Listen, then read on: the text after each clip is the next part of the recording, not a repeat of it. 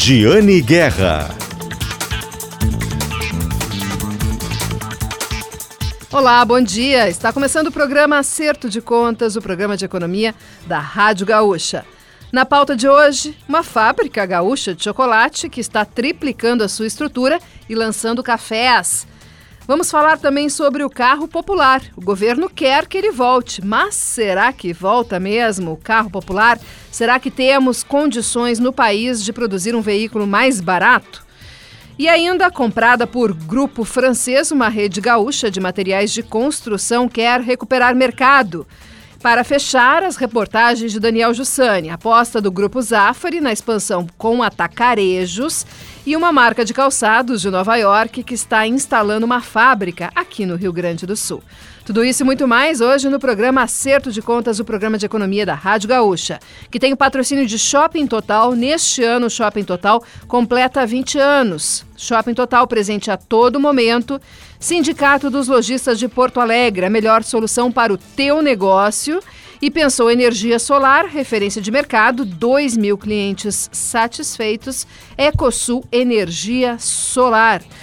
Vamos começar o programa de hoje falando sobre doçuras, sobre chocolate, sobre chocolate que aposta em qualidade, aposta em cuidado com os ingredientes e, ao mesmo tempo, com um preço acessível. Essa é a proposta da Divine e eu tive a oportunidade de conversar na última semana com os diretores da Divine para contar sobre a expansão da empresa, que está triplicando a sua estrutura, lançando outros produtos e apostando também em loja própria. Vamos ouvir a entrevista.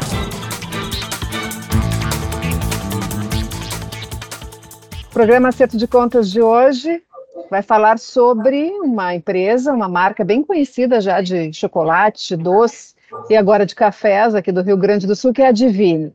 Estão conosco aqui no programa hoje o diretor financeiro José Inácio Turati e a diretora administrativa Fabiana Turati. Tudo bem, diretores? Tudo ótimo, tudo ótimo, Jane. Como está? Tudo bem, você? Tudo bem. Nós estamos fazendo a nossa entrevista para contar novidades, novidades da empresa, da, da planta, novidades de varejo, novidades de produtos. Mas antes, como é a primeira vez que nós estamos conversando aqui no programa Acerto de Contas, eu gostaria que vocês apresentassem para o nosso ouvinte um pouquinho da história e qual é a estrutura da Divine hoje. Certo. Então, conta, Inácio, conta. Pode, pode começar, vai lá, lá. Pode contar. Uh, então, como eu. então, a Divine começou essa história em, em 2011, né? Então, estamos completando 11 anos. Esse ano vamos fazer 12. Uma, uma empresa extremamente jovem, né? É, com pessoas bem jovens aqui trabalhando também. É, e a gente começou com o intuito de fazer um chocolate diferente. É um chocolate da receita antiga, aquela formulação que derrete na boca, que não usa outros tipos de gordura a não ser a manteiga de cacau. Então, uh, esse foi o intuito da empresa, resgatar é, o verdadeiro chocolate, né?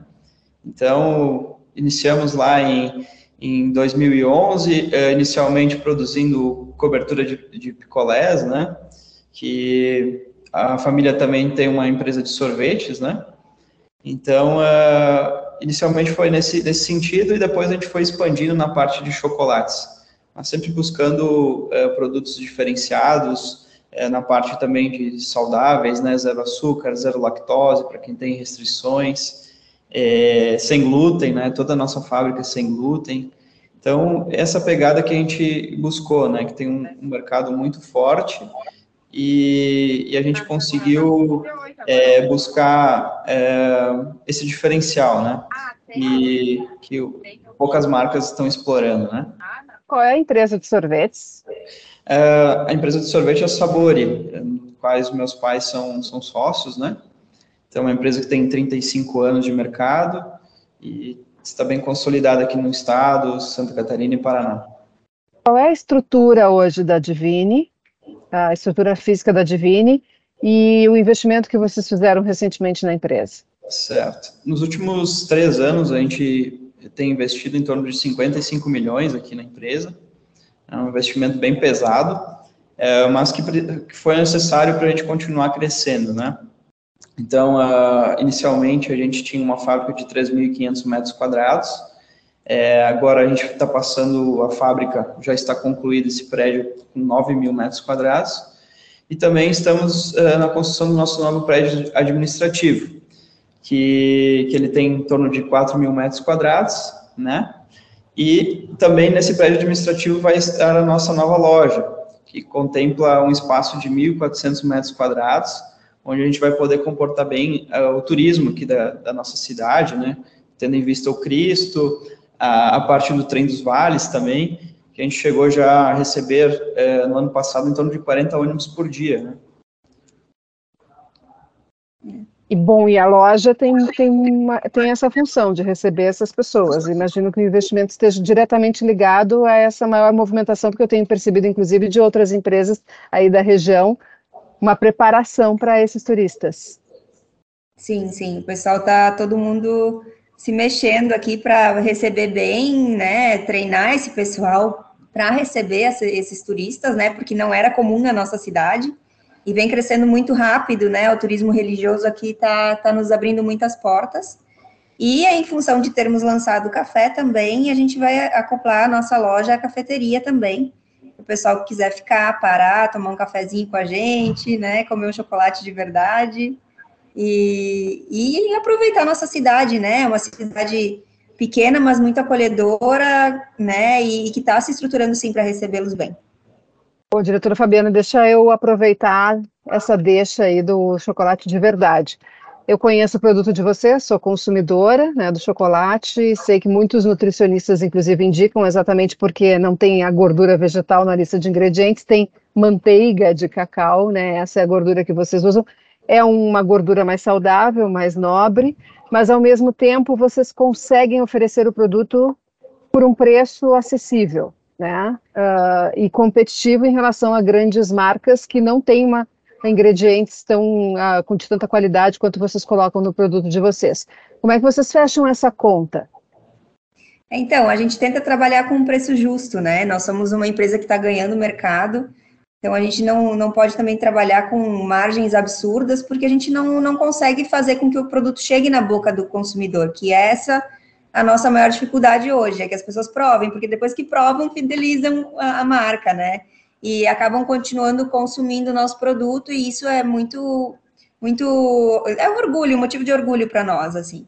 Então, por, por esses pontos, a gente acaba trabalhando com uma margem que a gente entende ser justa, para que a pessoa, e acessível para a maioria dos públicos, né?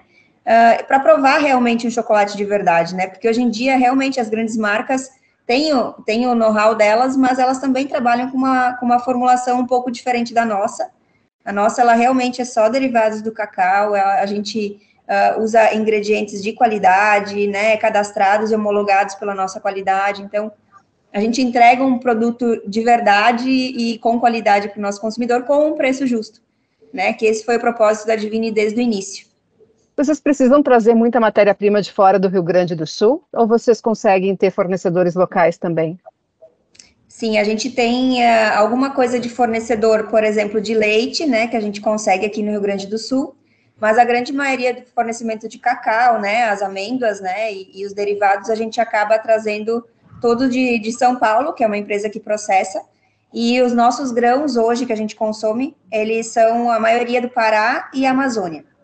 E alguns blends que, depende, dependendo da empresa que a gente compra, né, eles acabam fazendo esse blend com uh, amêndoas do cacau do exterior, né, para conseguir equilibrar e manter sempre o mesmo padrão. Porque como o cacau é uma fruta, né, ele tem variações na cor da manteiga, ele tem variações na, e, e sabor, né, porque são duas safras ao ano, e cada safra, início, meio e fim, tem diferença, então eles acabam fazendo esse blend para manter uh, o mesmo padrão sempre. Açúcar vocês trazem de São Paulo também? Também, também. São Paulo, Paraná, então, Minas. É, a, a, gente tem alguns contatos, né, homologados de várias usinas, até para não se pegar sem produto, né? Então a gente acaba fazendo negociação com, com mais de um fornecedor, mas todos uh, de qualidade e homologados, né? E onde vocês vendem? Como é que está a presença da Divine nos pontos de venda para chegar até o consumidor, tirando, claro, né, a loja própria de vocês? Sim. Nosso foco em si, além das lojas, é, é o varejo em si, mercados, supermercados em geral, né? A gente está atendendo o Rio Grande do Sul, que é o nosso principal estado, em torno de 70%, né? Da nossa venda. Aí depois a gente vai para é, Santa Catarina, Paraná e São Paulo, que são uh, representam em torno de 95% da nossa venda, todos esses quatro estados, né?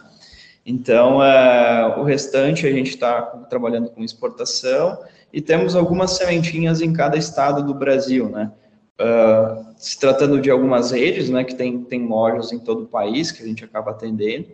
Então, a gente está com um pouco em cada, cada estado também.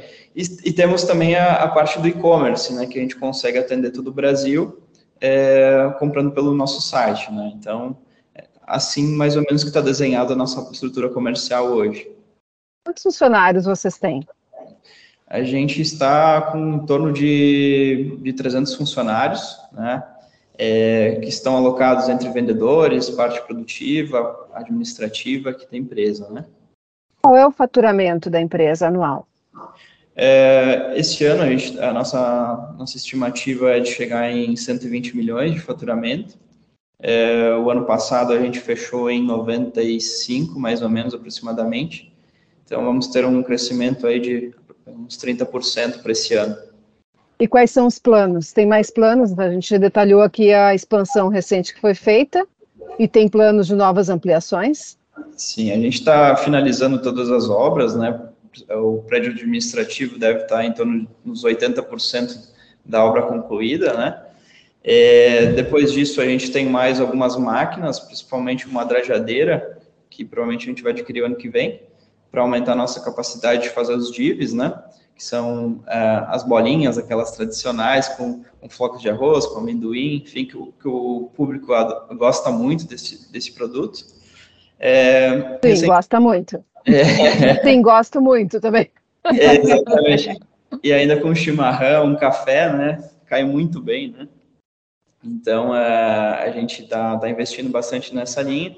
Algumas máquinas de menor valor, né? Que, que acabam é, contemplando aqui o projeto mas recentemente a gente investiu é, numa máquina italiana, né, que faz, fabrica barras de chocolate, ela fabrica 16 mil barras hora, é um, foi o maior investimento que a gente fez é, na empresa até hoje, é, sempre buscando o que tem de melhor qualidade no mundo de chocolate, né, então essa, essa parte dessa máquina para fabricar as barras é, dá mais qualidade para o nosso consumidor, né, e, e assim a gente consegue também crescer, né, com, com é, qualidade e capacidade produtiva. Eu não sei se, é... a, se, chegou a aparecer em uma das respostas, talvez eu tenha me perdido, mas eu quero reforçar. Vocês exportam também para fora do país? Sim. Eu vou deixar a Fábio responder essa. Então, a gente está em alguns países já plantando sementinha, né? Já exportamos para o Catar, já, já para os Estados Unidos, toda a parte da América Latina a gente está prospectando também, em alguns pontos já temos, né? E, e, é um desafio, porque cada país é uma regra, né? Mas a gente está indo lá e, e, também mostrando a nossa cara, né? Para quando a gente puder expandir realmente, o pessoal já conheça a marca. E da mesma forma, a gente trabalha nessa, nessa mesma linha com os estados que a gente não está ainda numa operação grande, né? A gente começa devagarinho, coloca uma sementinha lá, começa a trabalhar o local, e aí depois sim a gente começa a expansão maior. E mercados mais maduros, mais exigentes quanto à qualidade dos ingredientes, como a Europa, vocês têm possibilidade de entrar? Isso, a gente acaba participando das feiras, né? É, o mercado europeu ele é um pouco mais difícil de, de, de entrar, mas, por exemplo, uh, a gente foi uh, para a feira ISM por vários anos, que é a maior feira de doces do mundo. Também participamos da, da feira ISM de Dubai, né? a qual a gente ganhou dois prêmios já. É, de 2018 foi o melhor chocolate inovador da feira. É, foi, segundo a ABICAB, que é a Associação dos Chocolates é, do Brasil é, e doces em geral, a gente foi a primeira brasileira, a empresa brasileira que ganhou um prêmio internacional desse nível, né? Então, e, e o ano passado também ficamos em segundo lugar como o melhor chocolate inovador também da feira. Então, isso demonstra a qualidade que a gente vem trabalhando e o reconhecimento não só a nível nacional, mas internacional também. É, porque o propósito de vocês de ingredientes de boa qualidade e um preço honesto encaixa muito com o que a Europa está pregando, né? Eu estive lá na Cial no ano passado em Paris, naquela feira de alimentos, estive lá e essa era a toada do, dos produtos que estavam sendo apresentados. E nos Estados Unidos tem a Whole Foods, aquela rede de supermercados de Sim. produtos mais saudáveis, né, e mais é. sustentáveis é. também. Daqui a pouco dá para botar a Divine na prateleira deles, não dá? É, chegaremos Chocolate lá. gaúcho. É, exatamente. É nosso intuito aí para os próximos anos. A gente acaba exportando para os Estados Unidos também. A gente está mais na, na parte do, do mercado da saudade, né? Que são os brasileiros que, que tem alguns mercados específicos em algumas regiões para que acaba buscando produtos aqui, né? Da nossa nossa cultura. Mas com certeza com o tempo a gente vai vai expandir para novos mercados lá. A mercado da saudade. Gostei é, da expressão. É assim que se chama, né? É. Tá certo, então, muito obrigada pela entrevista, sucesso nos negócios, até o próximo investimento, daí vocês me, me mantenham informada e a gente também mantém os nossos ouvintes informados aqui. Muito obrigada pela entrevista. Isso. Diretor financeiro da Divine, José Inácio Turati, e diretora administrativa, Fabiana Turati. Muito, muito obrigado, obrigado Jane, pelo, pela oportunidade. Com certeza, daqui para frente a gente vai ter novos investimentos, principalmente no, na área do café, que a gente está tá iniciando agora, né? Então, certamente, é, nos próximos anos aí, talvez venha uma planta de café aqui para o nosso estado. E então a gente está tá nos estudos. Trabalhando para isso. ó, ó, que bom. Estamos e, aí, então. E, e, nós vamos lhe convidar para a inauguração da nossa nova loja, para vir tomar um cafezinho e comer um chocolate com a gente. Tá bem. Muito obrigada, pessoal. Sucesso aí. Obrigada. Até mais. Muito obrigado. Tchau, tchau. E o carro popular? Carro popular é uma das medidas que estão sendo discutidas pelo governo para estimular o setor automotivo. Será que cola? Será que o país pode voltar a ter o carro popular, assim como no início da década de 90? Olha, o governo federal já falou em preços em torno de 45, 50 mil reais pelo carro, mas hoje em dia um carro de entrada das montadoras não tem custado menos do que 70 mil reais. Pois então, o programa Acerto de Contas, o podcast Nossa Economia de GZH foram ouvir especialistas para saber se tem como uh, retornar, voltar com o carro popular no Brasil. Primeiro, uma entrevista no programa Gaúcha Atualidade com o presidente da Associação dos Fabricantes de Veículos, ou seja, das montadoras, que representa as montadoras. O presidente da Anfávia, Márcio Lima Leite, contou um pouquinho sobre como está esta discussão no governo federal e qual é a posição das montadoras em relação ao retorno do carro popular. O carro popular é um outro item da agenda, que é o que a gente chama de carro verde, é, esse, a Anfávia foi procurada pelo governo, nós apresentamos diversas informações, mas a Anfávia não tem participado direto desse, dessa, desse debate por uma questão simples. Ele naturalmente envolve preço. O governo chegou a falar que queria um carro 45, 50, e são questões que nós, a Anfávia, não, não pode, por uma questão, inclusive, de regulamentação. Então, as montadoras têm sido chamadas individualmente, elas têm conversado com o governo, a Anfávia tem acompanhado, mas não está participando é, como protagonista nessa discussão. Mas então, presidente, foi uma iniciativa do governo de procurar as empresas. Então, há um interesse do governo de efetivamente retomar essa ideia do carro popular, no caso verde. Né? É, isso, na verdade, nasceu. É, eu tenho conhecimento de que os revendedores de automóveis tiveram essa ideia é, e o governo gostou e procurou a Fábia. É, isso, então, é, para isso teria que ter nasceu, redução de imposto. Exatamente. Eles estão analisando todas as alternativas possíveis para baratear. Eu sei que tem é, um viés de crédito, tem viés de, do próprio FGTS, tem viés de, de, de tributário, tem toda uma discussão é, que a gente ainda não sabe que, como ela vai se desenrolar, ainda não está em fase final, mas tem toda uma discussão para tornar esse carro é, acessível para a população. E como o presidente da Anfávia disse, quem fez a proposta ao governo federal foi a entidade que representa as revendas, as concessionárias de veículos.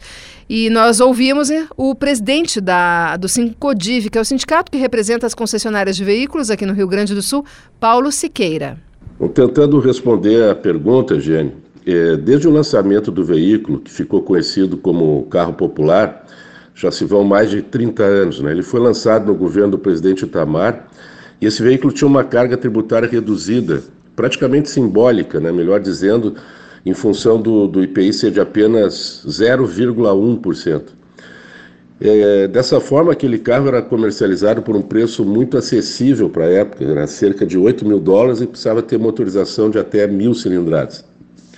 No entanto, ele era incomparavelmente inferior aos veículos fabricados hoje em dia, em todos os aspectos, seja por questões de tecnologia ou simplesmente questões legais, uma vez que a legislação atual de emissões de poluentes não autoriza a fabricação de um carro como aquele. Então, essa, essa necessária tecnologia moderna, que conta hoje com airbags, ABS, sensores de todo tipo, e até mesmo dá para falar com vidro elétrico e ar-condicionado, né, que favorece muito a dirigibilidade, o conforto e a segurança do condutor dos passageiros. Esses, esses equipamentos eles são coisas inimagináveis para aquele antigo carro popular, mas que hoje equipam qualquer veículo de entrada atual. Né? E o preço relativo de um carro popular da época, cerca de 8 mil dólares, considerando a inflação do dólar e o câmbio atual, encontra também uma similaridade muito grande com o preço dos veículos de entrada atuais. Isso significa que os carros de hoje não estão, assim, comparativamente com aquele modelo anterior, tão caros como parece. E essa proposta para a volta de um carro popular é interessante porque aumentar a produção e vendas né, é bom para todo mundo. A indústria automotiva tem uma forte ligação com o desenvolvimento da economia. Mas além do próprio consumidor já estar acostumado com determinado padrão de qualidade, tecnologia, que eu acho difícil né, que isso regrida, mesmo retirando alguns equipamentos menos importantes ou estéticos, eu entendo que ainda assim, para que pudesse ter um veículo verdadeiramente popular, haveria necessidade de uma severa redução de impostos, conforme o lançamento anterior desse tipo de veículo, que hoje como a gente vê, acho que muito difícil de acontecer. E quem acompanha no dia a dia a produção de carros? Ouvimos também a opinião sobre o retorno do carro popular, a opinião do presidente do Sindicato dos Metalúrgicos de Gravataí, Valcir Ascari. É em Gravataí que fica o complexo da General Motors, da GM, aqui no Rio Grande do Sul. Nós, dos Sindicatos Metalúrgicos de Gravataí, entendemos que a volta do carro popular é uma medida paliativa Uh, mas é melhor uma medida paliativa do que nada, diante da crise em larga escala que enfrenta o setor e diante também do desemprego constante dos trabalhadores que, que causa tanta agonia no nosso povo. Uh, mas entendemos que é importante que os governantes e o setor empresarial do Brasil e nós, trabalhadores, discutamos uma política industrial a longo prazo que possa vir a resolver esse problema todo que, que enfrenta o Brasil e o mundo no setor. Nós, dos sindicatos metalúrgicos de Gravataí, entendemos que a volta do carro popular é uma medida paliativa uh, não seria uma boa ideia, pois estamos, uh, já estamos uh, com o carro elétrico na rua. Como vamos voltar ao carro popular? e mesmo assim, é, não seria um carro barato, certamente não seria. E o povo hoje tá, tem pouca margem no seu orçamento, a massa salarial está muito baixa. Uh, é importante que os governantes pensem, juntamente com o povo da, da, da, das montadoras, eh, sindicatos e, e empresas, ah, numa medida possível aí para garantir os empregos. Mas entendemos que a volta do carro popular não seria uma boa ideia, como eu já disse e repito, o, até porque quem seria o comprador? E mesmo assim, com a política de juros alta como essa, ah, só ia endividar mais o povo. Obrigado. E para fechar, uma avaliação do engenheiro mecânico especialista em setor automotivo Anderson de Paulo sobre o retorno ou não do carro popular no Brasil. Olá, Giane, olá, ouvintes, tudo bem? O carro popular no Brasil. Bom, o carro popular ele é tão antigo quanto o carro, né? Henry Ford trouxe o conceito do carro popular em 1906 com o modelo T. É, então o conceito ele é bem interessante, mas que para que o carro seja é, acessível a um público muito grande, seja popular, ele tem que ter um custo baixo, ele tem que ter um preço de venda baixo. Para isso eu tenho que reduzir custos de fabricação. E na época o carro, o modelo T era muito barato e tinha uma frase do Ford que dizia que o modelo T pode ser de qualquer cor desde que seja preto. Né? Então, uh, para que se tenha um veículo assim, a gente tem que abrir mão de uma série de coisas, uma série de itens do veículo. E quando nós viemos para o Brasil e comparamos o, o veículo brasileiro com o resto do mundo, principalmente com a Europa, o nosso carro ele já é um carro popular no resto do mundo. Né? Os nossos carros de entrada é, já são carros que na Europa são vendidos a um preço mais barato, são carros com um conceito que se entende que são carros de menor qualidade né? e são baratos. Então, o que fazer no Brasil para que ele seja mais barato? Bom, reduzir impostos é, é, uma, é uma estratégia. Uh, como é que eu vou reduzir custos de produção? É outra estratégia que eu tenho que pensar. Só que a que ponto a equação fica difícil quando a gente começa a entender a quanto eu consigo baixar e quanto a população quer pagar com que nível de carro. Ou seja, será que as pessoas abririam mão de um ar-condicionado num carro de 50 mil reais? Hoje o carro mais barato do Brasil é o Renault Kwid, que está custando 70 mil reais.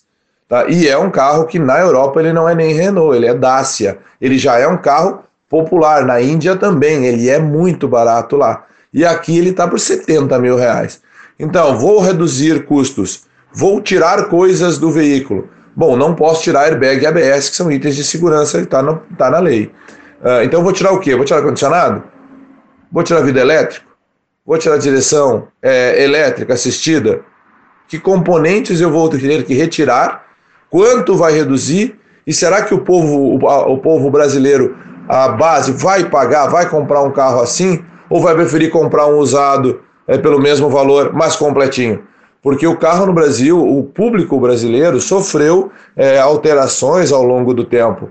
Nos anos 90, quando veio o carro popular para o Brasil, se criou o motor 1.0, o famoso 1000, né? Uh, que andava menos, que consumia menos combustível, não tinha ar, não tinha direção, não tinha vidro, não tinha vidro elétrico, era duas portas, não tinha nem o espelho retrovisor do lado direito, só tinha espelho do lado esquerdo nos primeiros populares. Uh, eu vejo que esse conceito hoje não vinga, porque o povo, a população já quer um carro com ar condicionado, já quer um carro é, mais confortável, quatro portas, para deixar o seu filho na escola, para ter acessibilidade, para trabalhar de aplicativo. Um carro duas portas hoje ele é quase que inconcebível, né?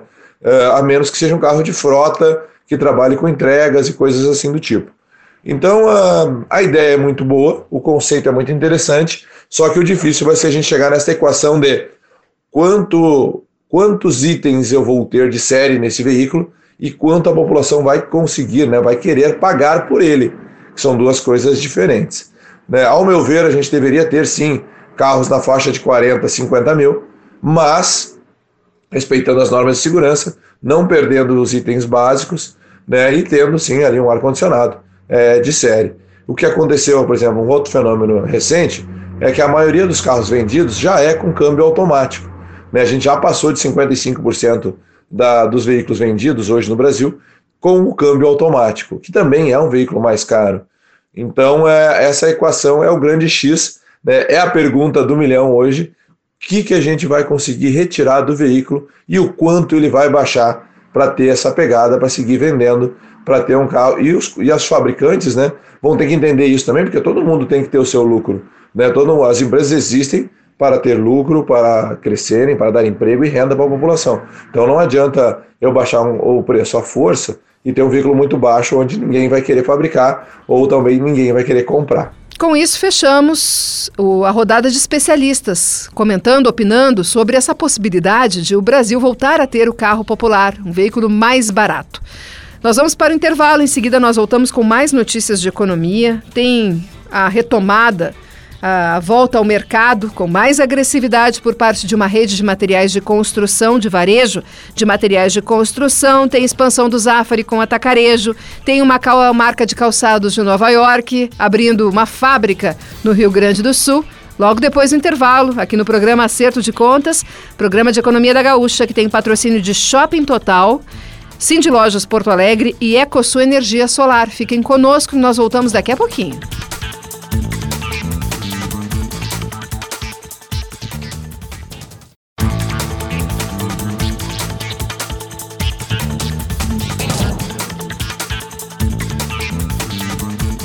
De volta com o programa Acerto de Contas, aqui na Rádio Gaúcha, todos os domingos, bem cedinho. Muito obrigada pela audiência de vocês. E o patrocínio do programa Acerto de Contas na Rádio Gaúcha é de Shopping Total, Cindy Lojas Porto Alegre e Ecosul Energia Solar.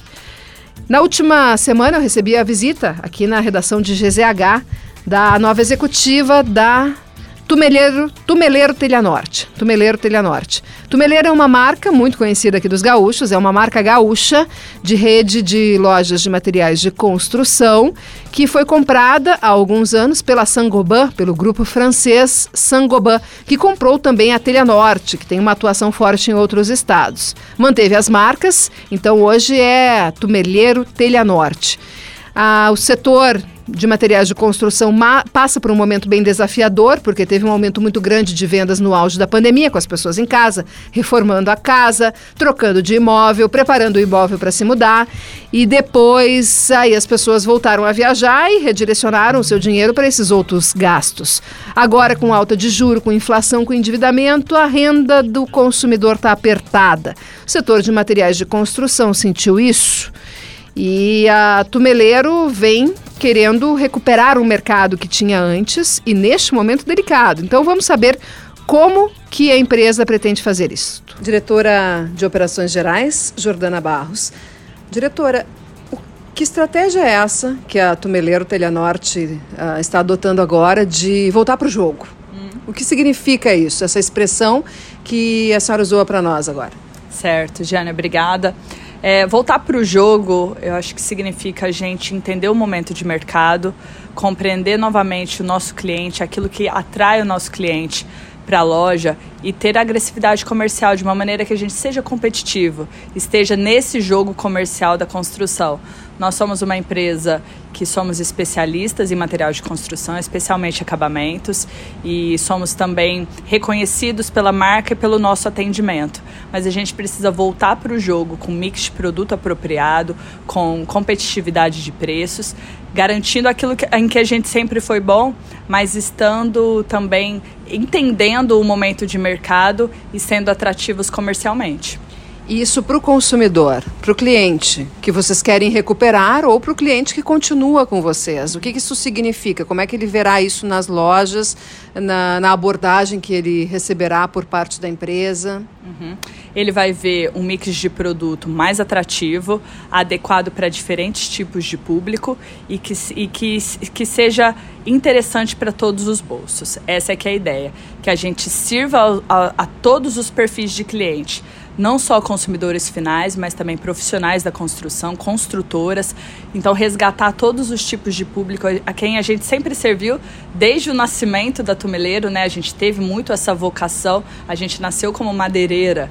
Né? Então a gente sempre esteve muito juntos do profissional da construção, das construtoras, e é ter uma oferta que seja adequada para todos esses públicos. Isso quer dizer ter mais produtos? É necessariamente mais produtos? Pode ser mais produtos a depender da gama, por exemplo, pisos e revestimentos, onde a gente está, sempre foi muito o nosso foco, não só Tumeleiro, mas também Telenorte. Então, trazer novos produtos, sim, dentro dessa categoria de produtos, mas em outras categorias também uma revisão de mix, revisão de preços, revisão de posicionamento. Então, é uma revisão de um modo geral, não necessariamente somente com novos produtos, mas também falando de reposicionamento de preços. É, reposicionamento de preços, é, então, é ter produtos com preços uh, mais acessíveis, preços menores? Isso, mais acessíveis e adequados a todos os perfis de público, né? que a gente consiga servir com um mix adequado de produtos e de preços para todos esses, esses públicos que nós é, queremos atender. Dentro desse conceito, dessa ideia, tem concorrentes de vocês aqui que têm uh, produtos de marca própria. Uhum. Vocês têm, pretendem ter também? Sim, hoje nós já trabalhamos com marca própria, Giane, mas de uma maneira muito tímida. Trabalhamos com marca própria para pisos, para argamassas, para metais sanitários, para toda a parte de organização da casa, ferramentas, mas ainda de uma maneira muito tímida. Então, sim, faz parte da nossa estratégia também avançar dentro desse conceito de construção de marcas próprias. E o que, que vocês têm agora de previsão de novas lojas, de reforma de lojas? Uhum. Estamos agora reformando reposicionando uma loja em Rio Grande, uma reforma também bastante estrutural na nossa loja de Bagé e estamos inaugurando duas novas lojas, uma em Bento Gonçalves e outra em é, São Leopoldo, dentro do modelo, do novo modelo que nós testamos em Guaíba e vamos replicar nessas outras duas cidades que temos chamado de Home Center Compacto, que é um modelo que traz basicamente praticamente todo o sortimento de um home center, mas numa versão de loja mais compacta. E vocês também estão testando em São Paulo e deve vir para cá um tipo de loja chamado de boutique, que vocês Isso. estão chamando de boutique. Como é essa loja? É uma loja que é mais focada em acabamento e a gente trabalha também com gamas que não estão hoje disponíveis no home center, especialmente para pisos e revestimentos, é, para atendimento mesmo de, de obras que estejam focadas em acabamentos mais refinados. Então a gente traz um modelo mais focado em acabamento de obra e agora nesse momento estamos prospectando é, locais onde sejam possíveis estabelecer esse novo modelo aqui no Rio Grande do Sul. Bom, então vocês teriam lojas com preços mais acessíveis, com mais uma gama maior de produtos e lojas mais voltadas para um público de maior poder aquisitivo. Esse seria, esse é o futuro do negócio da Tomeleira aqui no estado. Sim, a médio prazo é esse, é, esse é o nosso objetivo, remodelar as lojas atuais, estabelecer fortemente esse modelo compacto de lojas, especialmente fora do centro de Porto Alegre e também estabelecer esse modelo de boutiques. Bom, quando a gente fala do, da, dos planos de uma empresa, a gente costuma ter dois indicadores no nosso noticiário, que é o aporte financeiro previsto para isso, o investimento que a empresa está destinando para essa expansão, e previsão de geração de empregos. Vocês têm esses dados? Nós, pensando em investimentos, normalmente a gente não abre muito esses valores é, mas são é, é, um investimento bastante relevante para o estado do Rio Grande do Sul, é um dos nossos focos, né? Remodelar as lojas de São Paulo e também as lojas do Rio Grande do Sul. A gente também tem um plano apartado para Minas Gerais que em outro momento eu posso comentar. É, com relação à geração de empregos, cada loja dessa emprega minimamente no home center compacto? 15. 12 pessoas. 12 é, de, do, de 12 a 15 colaboradores por loja. E vocês tiveram uma reunião com a família, né, uhum. que, que é criadora da Tumeleiro. Sim. Interessante isso, né? Por que esse encontro? Esse encontro se estabeleceu muito mais, Giane, porque eu sou entrante nesse negócio, né? Eu, eu estou na Telenorte Tumeleira há cinco meses, não conhecia os, os antigos proprietários. E como a gente está nesse momento de rever o que sempre foi a Tumeleiro, né? a relevância que o Tumeleiro tem no estado, eu tive muito prazer em estar com os, os proprietários, aqueles que idealiz, os antigos proprietários, né, que idealizaram o, o negócio, para entender o histórico e tudo e resgatar essa natureza da Tumeleiro, né, tudo que ela representa como conceito é, no mercado da construção para o Rio Grande do Sul. Então eles me trouxeram muito da história, muito das intenções naquele momento e o que né, somado com todos os nossos objetivos, eu acho que a gente compõe um misto de estratégia interessante, somando o passado com os nossos objetivos de futuro. E o que mais chamou a atenção do passado? Do passado me chamou essa atenção do cuidado com o cliente, né, da a, teleno, a desculpa, a Tumeleiro, ela, ela foi criada dentro de um ambiente familiar e com todas as pessoas que eu converso que são antigas de Tumeleiro, eles falam muito dessa proximidade com o cliente, né? Do atendimento, do servir, de ter as nossas lojas preparadas para que o cliente se sinta muito confortável, muito bem-vindo e acolhido. Então acho que foi muito isso assim de com eles de resgate desse dessa proximidade com o cliente, e agora a gente vindo com essa missão de colocar a Tumeleiro num jogo comercial mais competitivo. Agora chegou a hora dos assuntos do nosso repórter Daniel Jussani, aqui no programa Acerto de Contas. Para começar, Daniel Jussani fala sobre a aposta do Grupo Zafari, aqui de Porto Alegre, na expansão com atacarejos. Isso, Jane. Na última semana eu estive em Gravataí na inauguração do primeiro cesto, que é a bandeira de atacarejo do Grupo Zafari. Por lá, conversei com o diretor do Zafari, Cláudio Luiz Zafari, que nos contou planos de expansão da empresa. Vamos ouvir. Presidente, então é aqui a inauguração do, do primeiro atacarejo do, do Grupo Zafari. É, eu queria que o senhor apresentasse para os nossos ouvintes da Rádio Gaúcha como é essa operação em termos de tamanho, números de funcionários, investimento, uma apresentação de, dessa operação para o nosso ouvinte. Vamos tentar ser sucintos. É, basicamente, nós estamos abrindo a primeira unidade da marca Sexto, que é uma unidade que trabalha tanto para o consumidor final, varejo, como para a venda em maior escala para atacado. É uma tendência que no Brasil está sendo desenvolvida nos últimos anos, mas essa aqui chega com a qualidade do Grupo Zafari. A seleção de produtos, os fornecedores, a nossa equipe que vai trabalhar aqui, inicialmente nós temos uma previsão de 250 novos empregos diretos. Tudo isso vai ter que funcionar numa instalação adequada, num espaço adequado e entendendo que nós estamos junto a Cachoeirinha e Gravataí. O município de Gravataí, que é a sede básica, e Cachoeirinha está aqui a uma quadra. Né? Então, essa junção leva a um acesso bastante interessante para cerca de 500 mil pessoas que estão nesse entorno. E a gente entende que isso aqui é um hub logístico de abastecimento de primeira necessidade. Por isso nos preparamos para tal.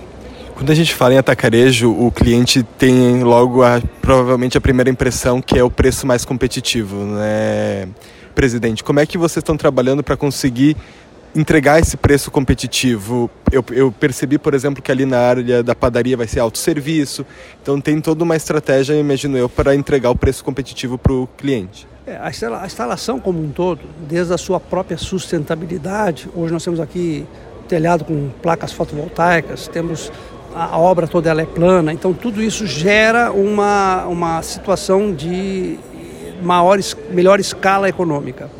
Uh, também, no, quando nós reduzimos o número de itens, nós temos aqui o, os itens normais de um supermercado, mas não temos de um hipermercado, mas não temos a área de têxtil, por exemplo, que não está presente aqui com escala uh, como estão nos hipermercados. Então, isso aqui é o que eu chamo de novo hipermercado.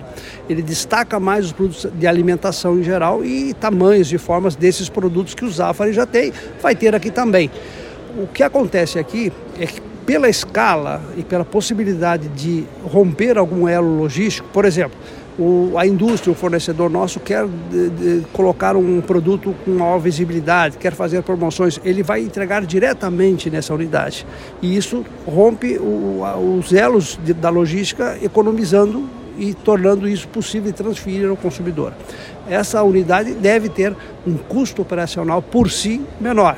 E com essas possibilidades comerciais com os nossos fornecedores, parceiros de longa data, esperamos chegar aos melhores preços aos consumidores. Presidente, nós já noticiamos lá na coluna que a operação lá na Zona Sul de Porto Alegre também será um sexto, né? Vai ser o primeiro sexto na capital.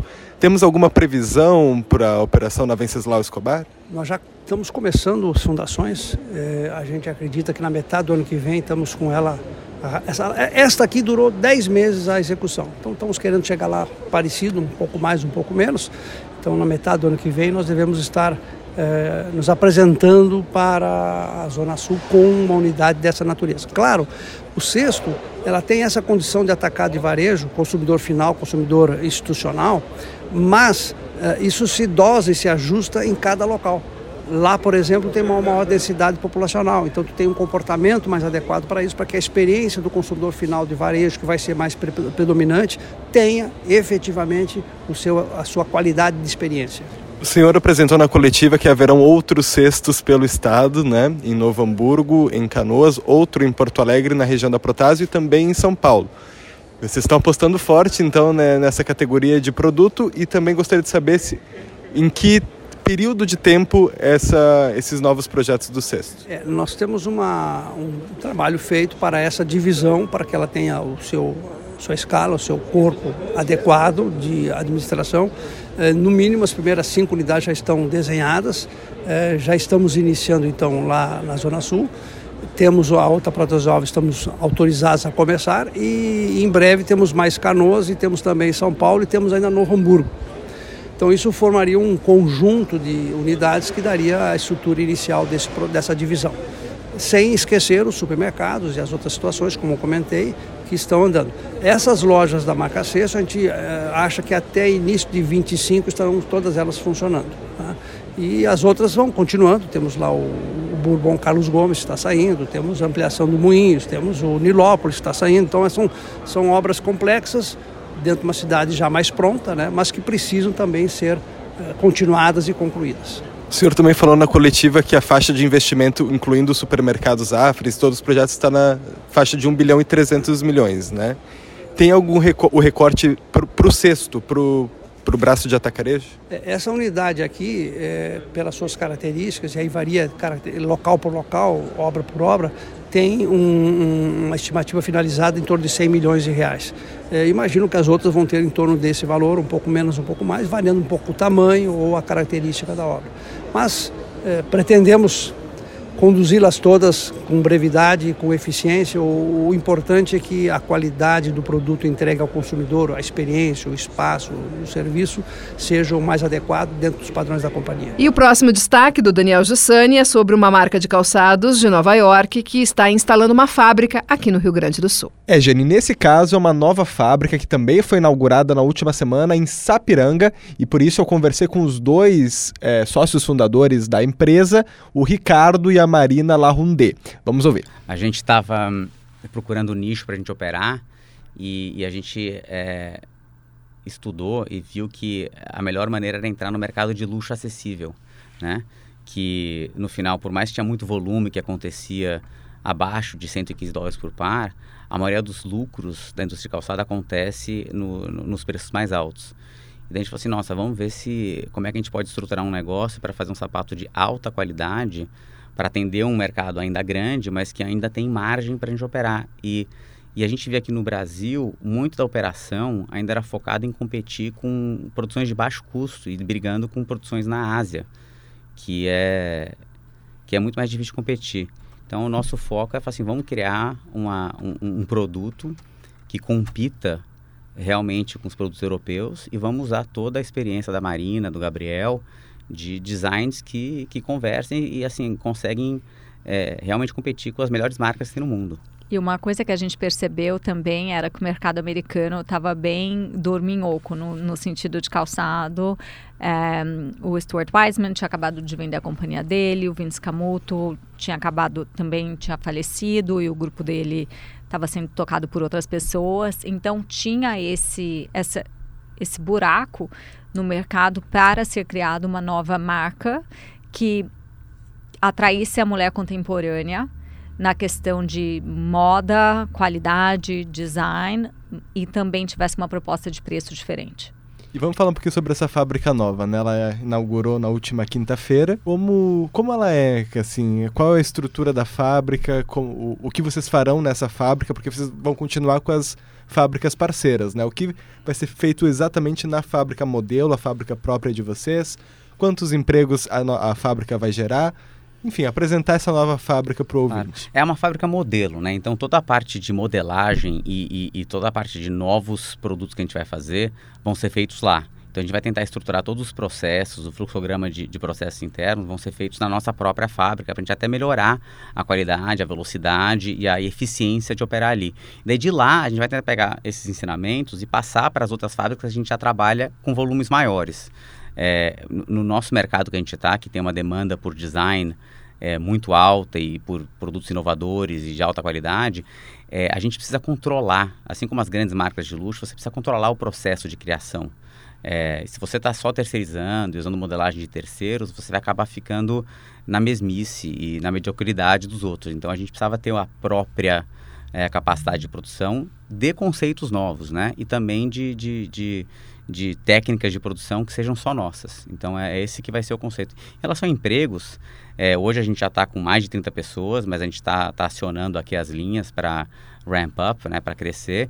E a gente espera contratar nos próximos eh, semanas aí, mais umas 20 pessoas. E esse é o nosso primeiro grupo, né? À medida que a gente for, for escalonando isso, a gente vai criar é, mais grupos. Cada grupo serão mais 20 pessoas. Mas são os, os empregos diretos. Uhum. É, a gente ainda continua cada vez comprando mais couro, comprando cada vez mais metais, usando outras fábricas. Então, é, eu acho que o, que o, que o, o número de, de, de empregos indiretos que a gente tem é, é um múltiplo aí de 5, é, 10 vezes o que a gente gera na nossa própria fábrica. A ideia nossa, a gente está comprometido com o Rio Grande do Sul.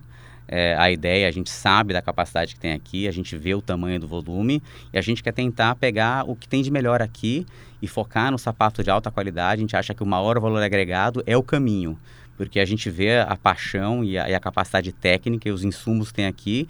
E se você tem uma, uma perspectiva de mercado como a Marina tem, a gente realmente consegue é, criar produtos e se a comunicação for feita como é feita nos Estados Unidos, você vê que a gente consegue ganhar mercado, é, como a gente tem ganhado. Tá aí, Jeane, claro, os nossos ouvintes podem recuperar todas as entrevistas e conteúdos que a gente publicou durante a semana lá em GZH. Com isso, fechamos o programa Acerto de Contas de hoje, que teve na produção Daniel Gilsani e Guilherme Gonçalves. A edição de áudio é de Douglas Weber. Na técnica, tivemos Matheus Santos, Fernando Bortolim e Daniel Rodrigues. Patrocínio do programa é de Shopping Total. Neste ano, Shopping Total completa 20 anos, presente a todo momento. Cindy Lojas Porto Alegre, a melhor solução para o teu negócio. Pensou Energia Solar referência de mercado, 2 mil clientes satisfeitos EcoSul Energia Solar. Estes, então, são os patrocinadores do programa Acerto de Contas. Shopping Total, Cindy Lojas Porto Alegre e EcoSul Energia Solar. Um ótimo domingo a todos, até semana que vem e comportem-se.